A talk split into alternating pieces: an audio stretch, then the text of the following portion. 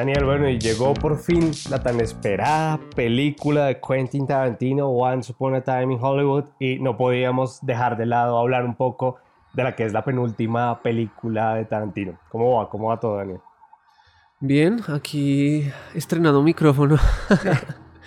Entonces ya me podrán escuchar mejor, aunque esté más lejos. aunque esté en el frío Buenos Aires. Ya casi se acaba el invierno. sí, ya casi se acaba el invierno, entra la hermosa primavera.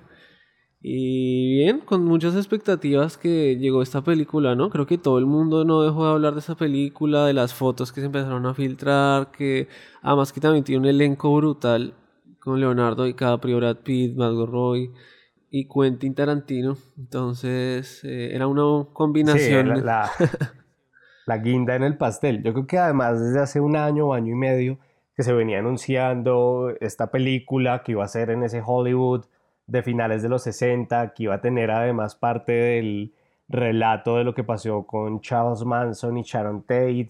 Tenía a, a Brad Pitt, tenía a Leonardo DiCaprio, dos actores además, que ambos han trabajado ya con Tarantino y ambos han sacado muy buenos dotes mm, actorales con él, pero conocíamos poco más acerca de la trama. Era más o menos se fueron revelando cositas, pero creo que las grandes expectativas venían de es la última película de Tarantino y Tarantino las últimas películas al menos no habían sido o no habían llegado a las grandes cotas de Kill Bill, de Pulp Fiction, de Inglourious Basterdos, porque eh, The Hateful Eight no sé, como que se acaba quedando corta, ¿no? Sí, igual tampoco tuvo mediáticamente, tampoco fue tan fuerte como, como esta, ¿no? Porque Once Upon a Time creo que fue un boom mediático y... y que llevaba desde hace un año hablándose y hablándose y hablándose. Y todo el mundo la estaba esperando, o sea, había mucho hype con esta película y que no generó la anterior, ¿no? Creo que pasó hasta un poco desapercibida, me parece. De acuerdo, y antes Django había tenido esos detalles positivos, pero Django, si no estoy mal, es una película de 2012 o 2013. Entonces, claro, en una época en la que se tiene a Tarantino como un director de culto, se había generado un hype altísimo por ver qué iba a suceder con esta película y creo que para ser, pues Tarantino lo podemos describir como un contador de historias, ¿no? Un director que si bien está metido con grandes presupuestos, al final va más por historias independientes que, que no están como encasilladas en ese proceso hollywoodense de que sirve, que no, que cada vez lo vemos más, ¿no? Las películas cumplen como eh, ese, esa, ese, se me ahorita la palabra, se me fue, ese storyboard de así funciona una película. Y, y, Tarantino sale un poco de eso. Sí, yo creo que Tarantino creo que es uno de los directores que más se le nota que, que sabe de cine. Y que ha visto, que ha visto un montón y consume mucho cine. Creo que esta película claramente... O sea, yo me esperaba otra cosa igual. O sea, me sorprendió, pero me gustó. O sea, creo que todos esperábamos como más, una historia más de la familia Manson y de todo este cuento y más contada por la estética y todo lo que hemos visto ya de de Tarantino, pero la mandaron para otro lado y es, eh, si bien pasa en esos momentos, es otra cosa, no tiene nada que ver con la familia Manson, o sea, es como que eh, ahí en algún lado están, pero... Yo creo que fue más una estrategia publicitaria. Claro, Es decir, tenemos a Sharon Tate, que es Margot Robbie, tenemos a Charles Manson, que siempre ha existido un mito alrededor de todo lo que significó Manson y, y lo que pasó en ese justo momento, porque casi que es la entrada a los 70 en Estados Unidos y sobre todo en unos ángeles que Tarantino adora, que le encantan, que, en cada película los ha querido mostrar de una forma distinta. Pero yo sí creo que fue más estrategia publicitaria, es verdad. No sabíamos qué esperarnos. Sabíamos que iba a tener buenas actuaciones, seguramente, pero, pero fue un poco una sorpresa y a mí, yo tengo que, la película está demasiado bien hecha, o sea, ya para entrar un poco a hablar de la película, y que vamos a hablar un poco con, algunos spoilers, ya pues, que llegues a este punto, vamos a hablar a rienda suelta porque es muy difícil hablar, hablar sin spoilers de esta película. Eh, los, los aspectos técnicos de esta película son brutales. Es, yo creo que una de las mejores puestas en escenas que he visto en, en, los últimos tiempos. Las actuaciones son excelentes, sobre todo la de DiCaprio y Brad Pitt. DiCaprio, como he leído por ahí, cada día actúa mejor. Es impresionante. Increíble. Que es Leonardo No, es DiCaprio. increíble. Además, porque es el contraste, ¿no? De, de haberlo visto en la anterior peli de, de Revenant a, a esto. Esto no, es como casi una. Es comedia, casi. O sea, o sea su papel es como el, el cómico, más o menos. No, y como, como él se siente que es él, ¿no? O sea, como eso le puede pasar a cualquier actor. Bueno, porque al final la historia va. Es de dos actores, de Rick Dalton y su doble de riesgo. También una época en la que el doble de riesgo tenía mucho más protagonismo, ¿no? Y esta relación en, en lo que pasa en Los Ángeles, en Estados Unidos, cuando se empieza a alejar un poco la industria del western. Empiezan a llegar nuevas producciones, algunos policiales, un poco más de drama Mm. y, y cómo los mismos actores tienen que estar reinventándose constantemente, o si no te quedas, te quedas en el olvido, y yo creo que ejemplos tenemos un montón. Hasta actualmente, uno ve actores que hace 5, 10 años, 20 años eran top, cuáles se mantienen. Póngale Nicolas Cage. Claro, Adam. Sandler. Eh, eh, yo creo que Eddie hay demasiados ¿Qué ejemplos. será la vida de Eddie Sí, Murphy? sí, sí, hay demasiados ejemplos que van mostrando cómo el cine va buscando cierto tipo de producciones. Y hoy como algunos actores están en su pico, yo, ah, son algún, pues, Robert De Niro se ha mantenido siempre, pero ¿qué ha tenido que hacer Robert De Niro? Hacer comedia barata, cuando Robert De Niro para mí es uno de los mejores actores que ha tenido el mundo. Taxi Driver, No le gustó. No le gustó su película con. ¿cómo con, con llama? Efron, que lo carga, es como, bueno, pues Nah. el mismo Joe Pesci dijo en su momento, yo no voy a hacer estas películas que me ridiculizan, pues porque no quiero.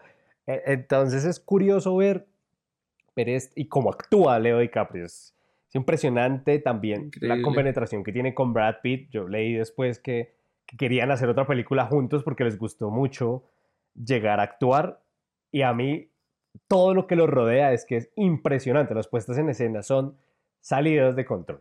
Parece que uno estuviera en los años 60. Creo que gran presupuesto, buena parte del presupuesto se fue en eso.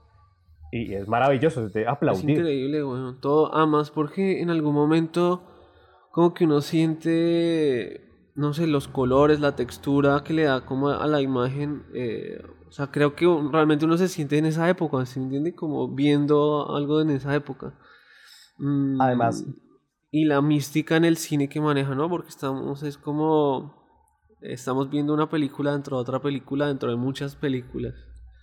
Entonces es muy, muy y la diferencia que se hace cuando se está grabando una película y cuando estamos en la película, ¿no? Son cómo juega con los planos, es impresionante, es que es muy, muy bueno y yo creo que eso es lo que además hace que uno disfrute esta película, ver además esa contraposición de el Rick Dalton odiando a los hippies, odiando lo que está pasando en Los Ángeles, mm, ver a Sharon Tate que muestra esa felicidad, El contraste, esa ¿no? esperanza Sí, del nuevo Hollywood. Contraste. Claro, hablar, ujú, hablar de Sharon Tate para mí es un 50-50 porque me gusta eh, lo que acaba haciendo al final Tarantino de ese contraste de la joven, el nuevo Hollywood, además ver a Margot Robbie siempre es maravilloso, En todo su esplendor, sí.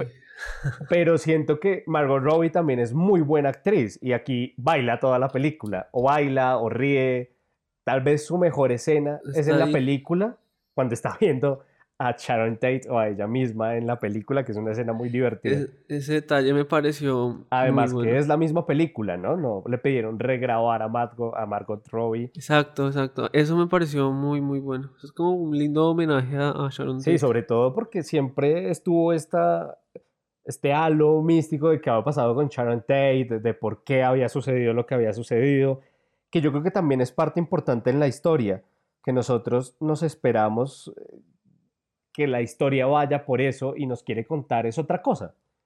Y eso ha sido Tarantino a lo largo de sus películas. Además porque, no sé, yo creo que, o sea, igual también hay que tener en cuenta que quizá mucha gente no tiene ni idea de quién es Sharon Tate. O sea, mucha gente no está tan bien... Ah, pues en el, en el cine a mí me tocó un par de personas al lado que el novio le decía a la novia como, mira, mira, es Bruce Lee, es Sharon Tate, es no sé quiéncito. Y yo, bueno, está bien. ¿no? No sé. Claro, hay gente que no tiene ni idea de, pues, como de esta época en el cine. eh, obviamente es toda la época dorada de Bruce Lee, está eh, Sharon Tate y todo lo de la familia Manson, gente no tiene ni idea qué pasó con ella.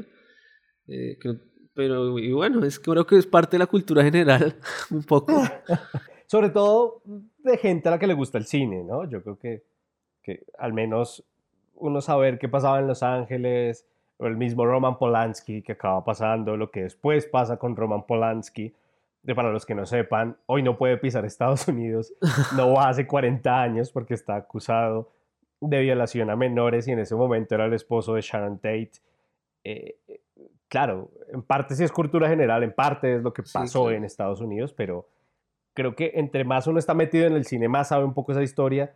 Y yo veía mucha gente aficionada al cine con ganas de ver esta película por eso. Y no, es otra cosa totalmente. si bien como que pero, oh. lo toca ahí, pero es otra cosa. Pues Manson tiene dos apariciones, ¿no? Que es como...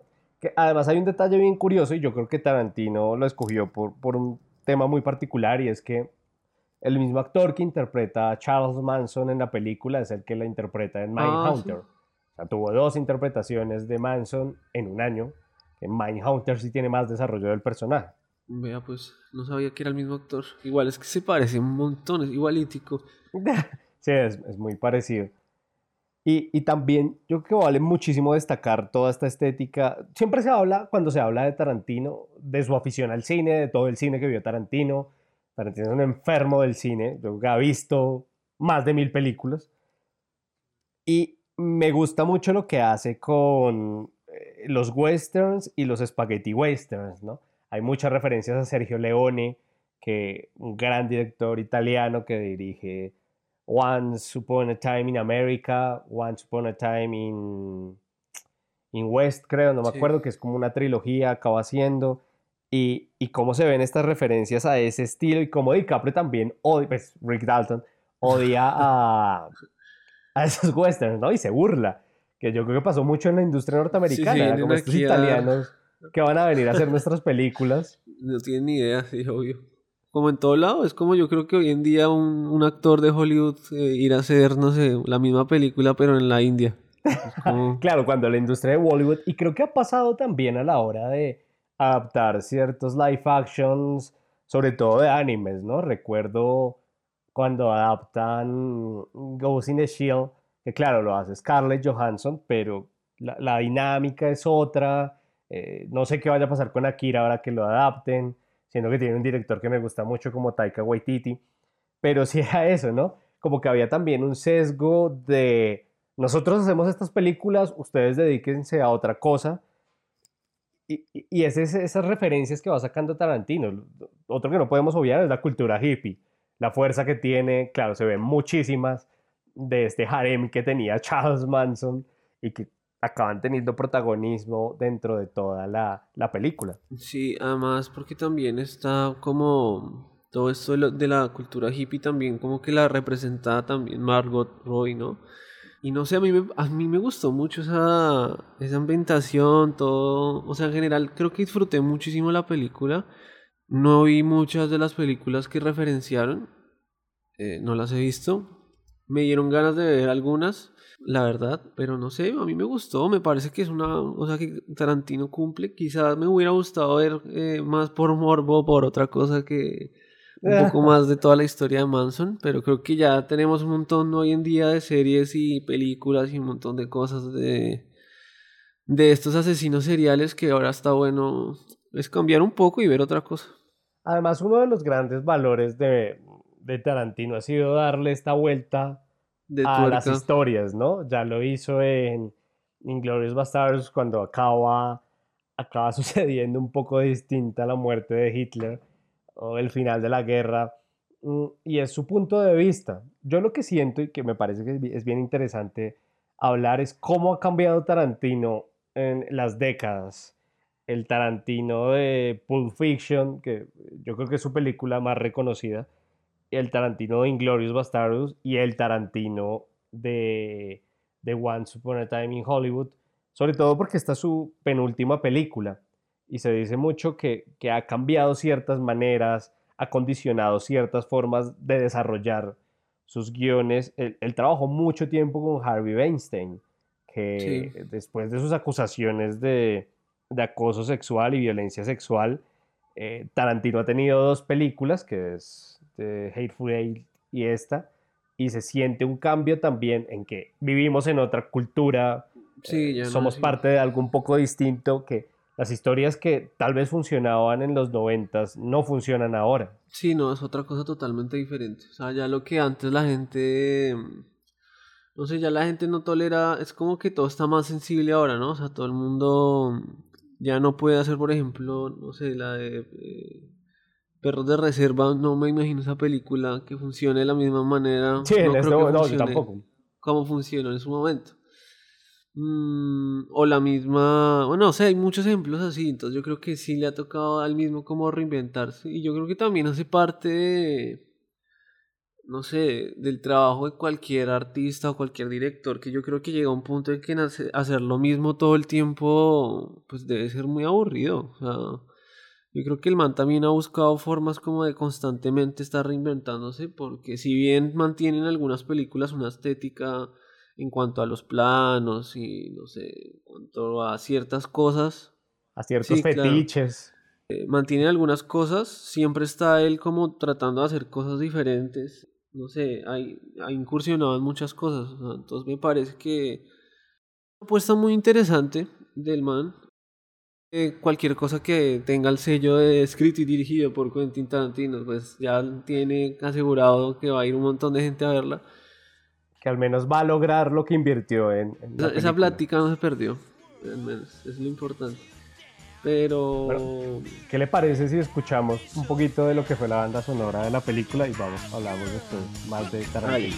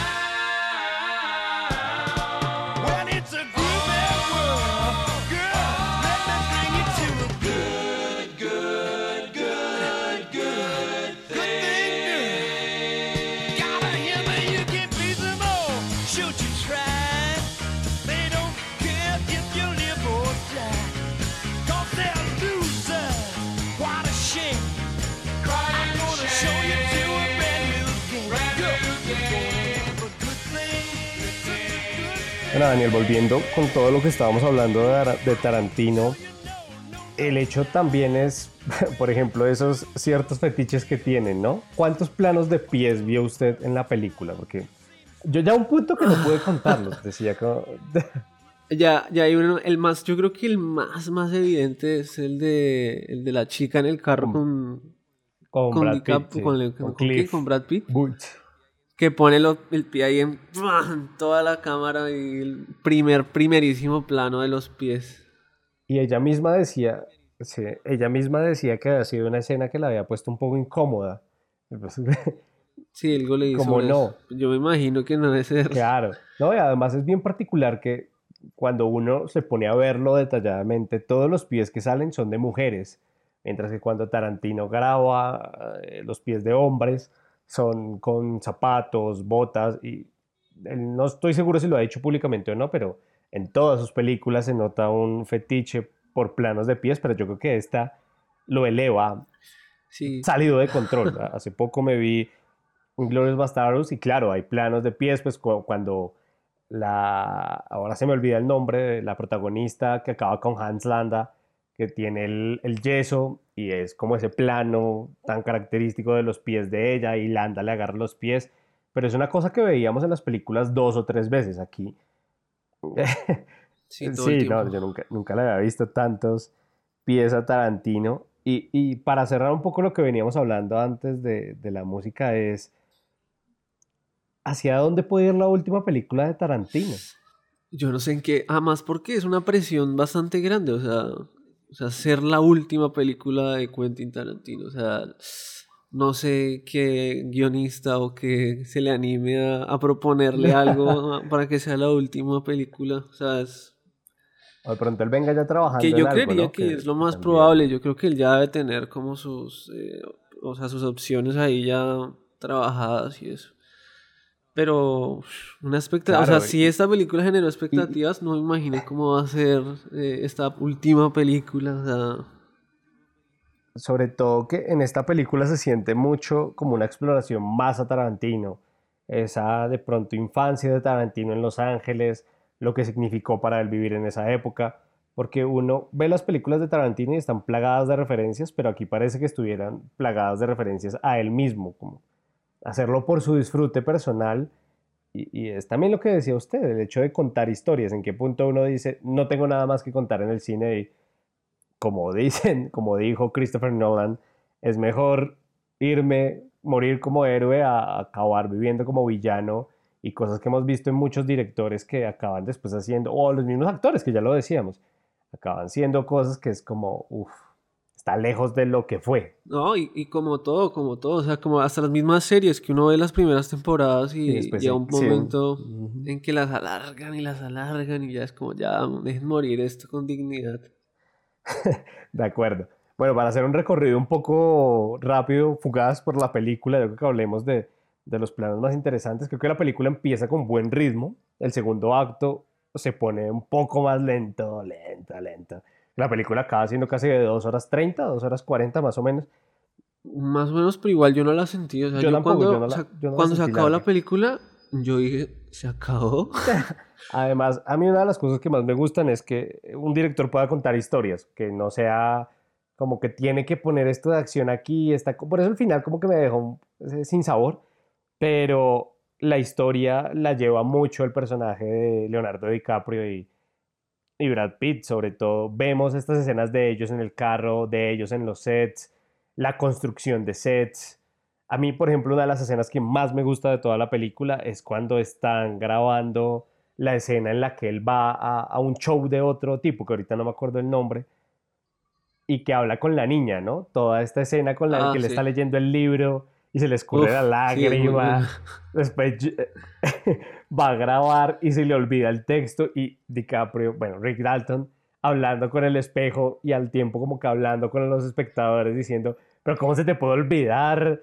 Te va a meter un tiro en la cabeza por ser tan bruto. ¿Cómo te tomaste ocho? esa, e, esa, escena es muy, muy buena. O sea, él se esa, que esa forma de, de, este man y ya así con las lágrimas en los ojos y esos primeros planos así súper cerca de la cara de este man llorando. Que además le, dicen, le dicen, tú creaste un personaje de western por el que es reconocido porque fuiste un gran actor, pero necesitamos que seas otro. Entonces le ponen el bigote postizo, le ponen el sombrero y él dice, pero no me van a reconocer. sí, es que necesitamos que no te reconozcan. Y después va y actúa, hace esa escena dramática, que además se ve hermoso porque uno se siente como si estuviera viendo otra película, ¿no? Otra película, claro, es súper absorbente. Para que después la ah, niña le diga, es la escena más maravillosa que he visto en mi vida y se le escurra esa lágrima de... para mí esa es la mejor escena de la película, lejos me parece que tiene una carga emocional que demuestra lo que está sufriendo DiCaprio, lo que está intentando seguir adelante, pero ver que, que, de pronto el tren se le fue. Y, y, yo creo que también le debe pasar a muchos actores, ¿no? O sea, es lo que me parece muy interesante, como esa historia de, del ocaso de los, de los, actores o de los artistas en general. Eh, duro, bastante duro. Y por el otro lado tenemos las de Cliff Button, que es que cuando, Cliff, Cliff que sobre todo en la que está arreglándole el cable a, a Rick Dalton y se empieza a acordar de por qué es que no lo quieren contratar de extra, que es justo la aparición que tiene Bruce Lee. Y es, Bruce Lee. existe el rumor que él mató a la esposa. rumor que al parecer es muy cierto. El rumor, dice. y, y, de ahí eh, vemos esa pelea con Bruce Lee, ¿no? Pero como, como el personaje de Brad Pitt está ya por encima del bien y del mal. O sea, vive en unas condiciones completamente distintas a las de Rick Dalton. Está, además, es hermoso que viva detrás de un cine de estos tan famosos que eran el que uno llevaba el carro y veía la película. El autocine. Que esté viviendo ahí, que vive en un remolque. Tiene un pitbull. Ajá, que además lo maneja maravillosamente. Es increíble. Por ahí estaba viendo en el Instagram de, de este man, de Brad Pitt, que quedó matado con el perro. Entonces, como que subió varias historias con el perro y todo. Toca, toca revisarlo, porque sí, además es, una, es muy chistoso, ¿no? Se ve la química muy divertida entre, el, perro, y, Brad Pitt. Y sobre todo me gustaba el carácter que se le da al personaje de Brad Pitt, porque es. Y una frase, una línea que tiene que dice: Yo después que no me llevaron a la cárcel, disfruto todos los días que estoy libre. Creo que es cuando está con la chica, ¿no? Que le dice: que le No me voy a ir a la cárcel por meterme con una menor de edad. Sí, dice, como me han intentado meter en la cárcel mucho tiempo y no, lo, no les voy a dar el gusto por una, una menor de edad. Sí, tú no vas a ser el motivo.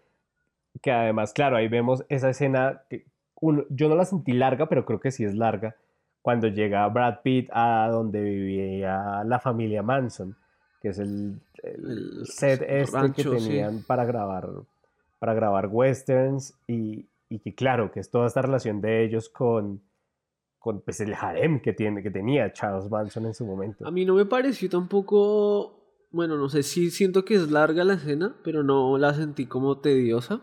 O sea, me pareció como interesante cómo la va llevando, o sea, porque como que llega, empieza como entre una ingenuidad y como que este personaje tiene todo menos de ingenuo. Entonces, eh, como que vamos transitando eso, como el, no sabemos qué pasa ahí, o sea, como que obviamente si uno ya está como con el hype de quiero ver a, la familia Manson, ya dice como, uy, esta es la familia Manson, de una, pero es como que uno no sabe bien qué pasa ahí y ya como que se va dando cuenta que, bueno, que no está tan buena la cosa y, y es, es muy buena esa escena, me pareció también que es muy, muy buena.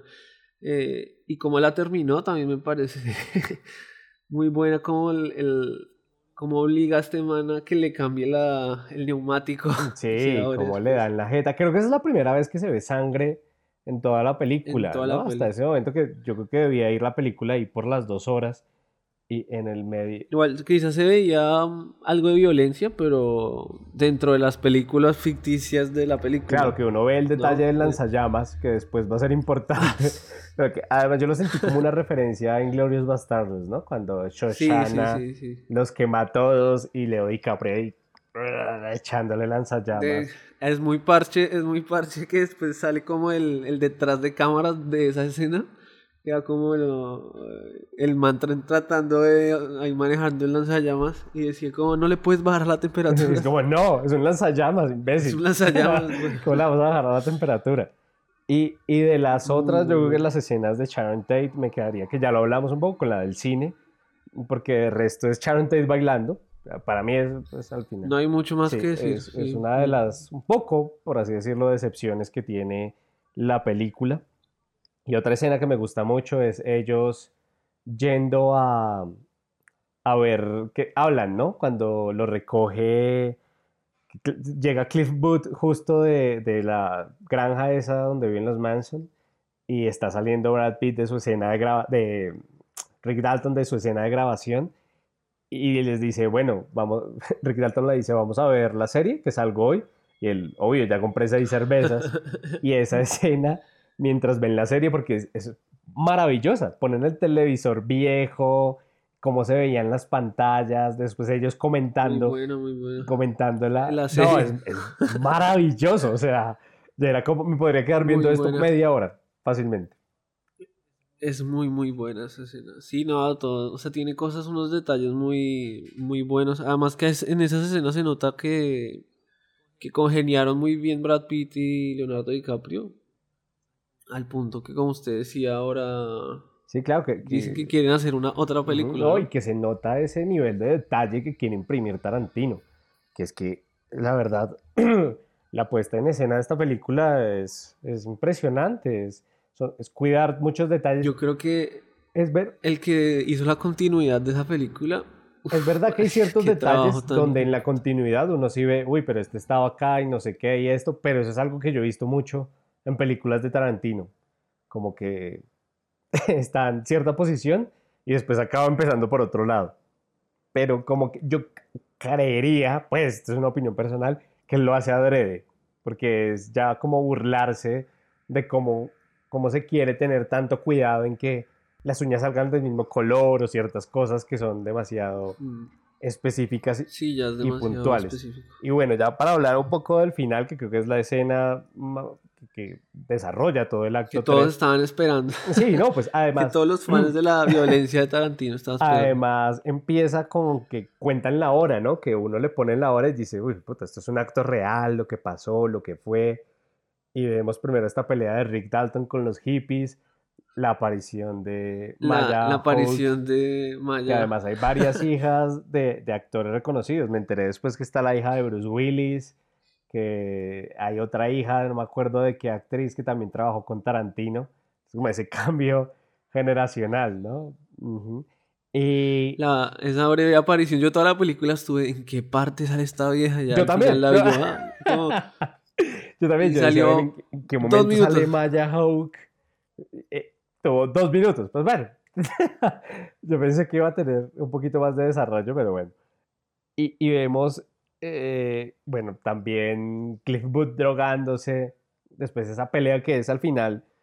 Mucha gente dice que reconoce el sello Tarantino por la sangre, la violencia. Para mí Tarantino va más allá de eso. Creo que es uno de sus sellos característicos, o sea, de, de sus puntos al menos característicos, pero, Sí. pero que uno se quede solo con que es Tarantino y es violento me parece cortísimo. Que Tarantino ofrece muchísimas más cosas a nivel cinematográfico y claro, le gusta ser explícito en la violencia, pero pues yo Sí, siento que esto no- lo no metió ahí porque como que tenía que hacerlo.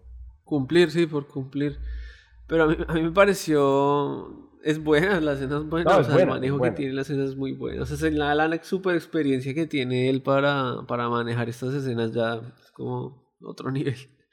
Además que es súper loco porque este lo, eh, Brad Pitt hace el papel de drogado muy, muy chistoso. O sea, es como que no. Es como ese contraste de, de que es muy cruda, pero está uno cagado la risa.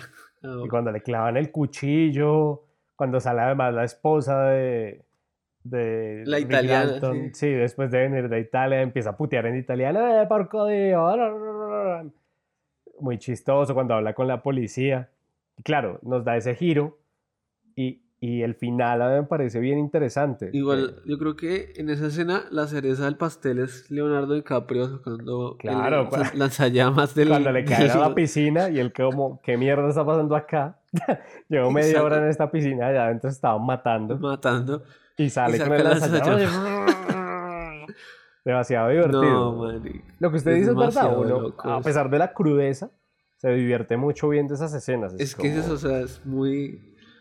No sé, yo creo que no creo que haya otro director que logre hacerlo reír a uno con tan, con esa violencia, weón. O sea, es que es... eh, es increíble, o sea, muy loco. Sí, y el final, bueno, vemos esta, como le invitan a, a Rick Dalton a pasar, ¿no? Ese encuentro del antiguo Hollywood al nuevo Hollywood, que es Sharon Tate, que era la expectativa de lo que se creía iba a ser ella, eh, la expectativa de esa nueva industria. Y, de- y también como el, el acercamiento de él al, al, no sé, a Roman Polanski, ¿no? Entonces, Claro que después acaba siendo, pues, no sé, es un debate muy grande, ¿no? Como el de el, de, el que acaba teniendo uno con, con Michael Jackson, que lo hemos hablado ya con Daniel, de en qué momento se separa el personaje de la persona.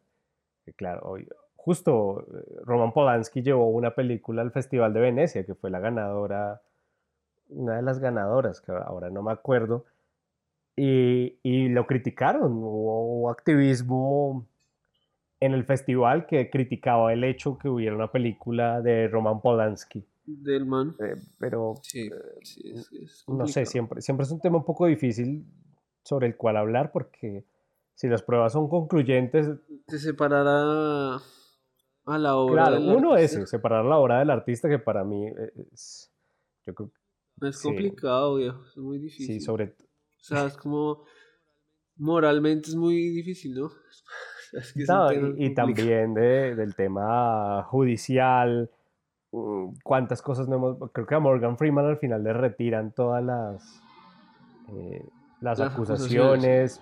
Creo que, él hasta, creo que él demandó a los medios que lo, lo estaban diciendo que lo había la, hecho. La chica que demandó a Neymar también por acoso retira las acusaciones, pues no retira, sino que las, acaban viendo que son inválidas y, la van a demandar en Brasil. Entonces, es un límite tan fino que, claro, a veces tomar un partido, claro, se deberían defender ciertos derechos, pero tomar un partido es un poco difícil. Pues, por ejemplo, lo de, se me olvida ahora el nombre de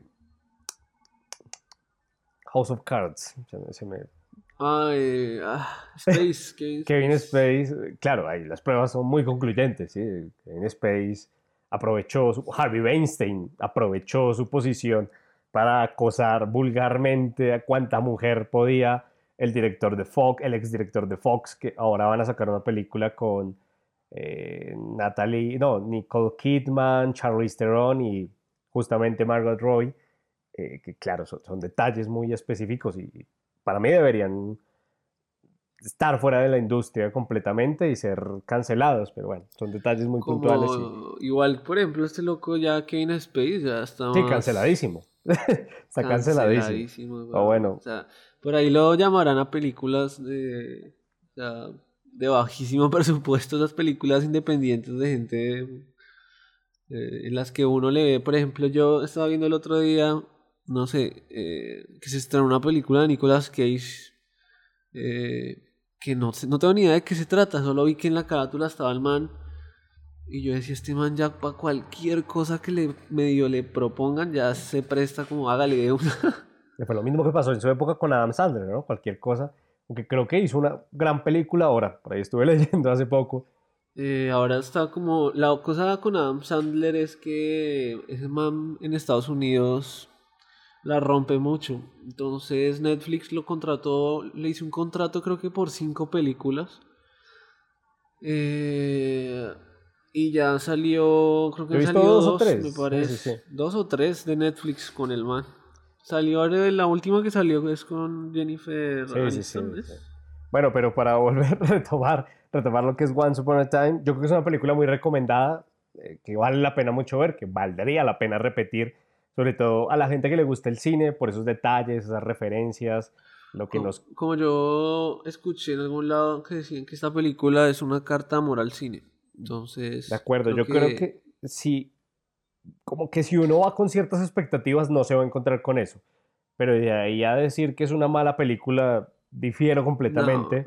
No, es una gran película, yo creo que está en el top 5 de lo que se hizo este año.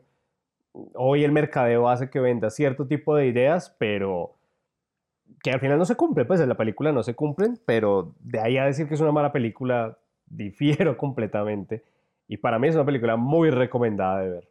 Sí, para mí también creo que es una de las mejores películas de este año. O sea, creo que también, no sé si la vayan a nominar a los Oscars, yo creería que, que sí.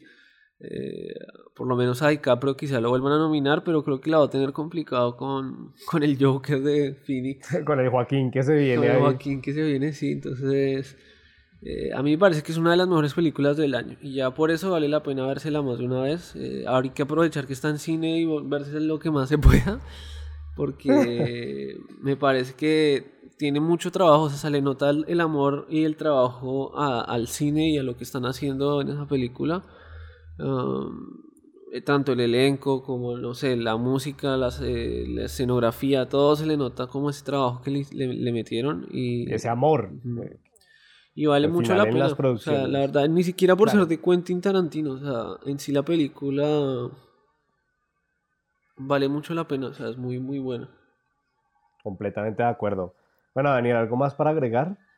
Eh, sí, síganos en nuestras redes sociales.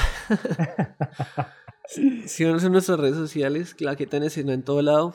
Estamos en Spotify, eh, Apple Podcast, eh, no sé, en todos lados. Anchor, Radio FM, eh, Radio Public, sí, donde haya podcast seguramente estaremos. Y nada, espero que les haya gustado también esta película tanto como a nosotros. Y si no, pues también esperamos que nos cuenten qué no les gustó y qué les gustó de esta película. De acuerdo, y pues nos estamos hablando y un abrazo para todos.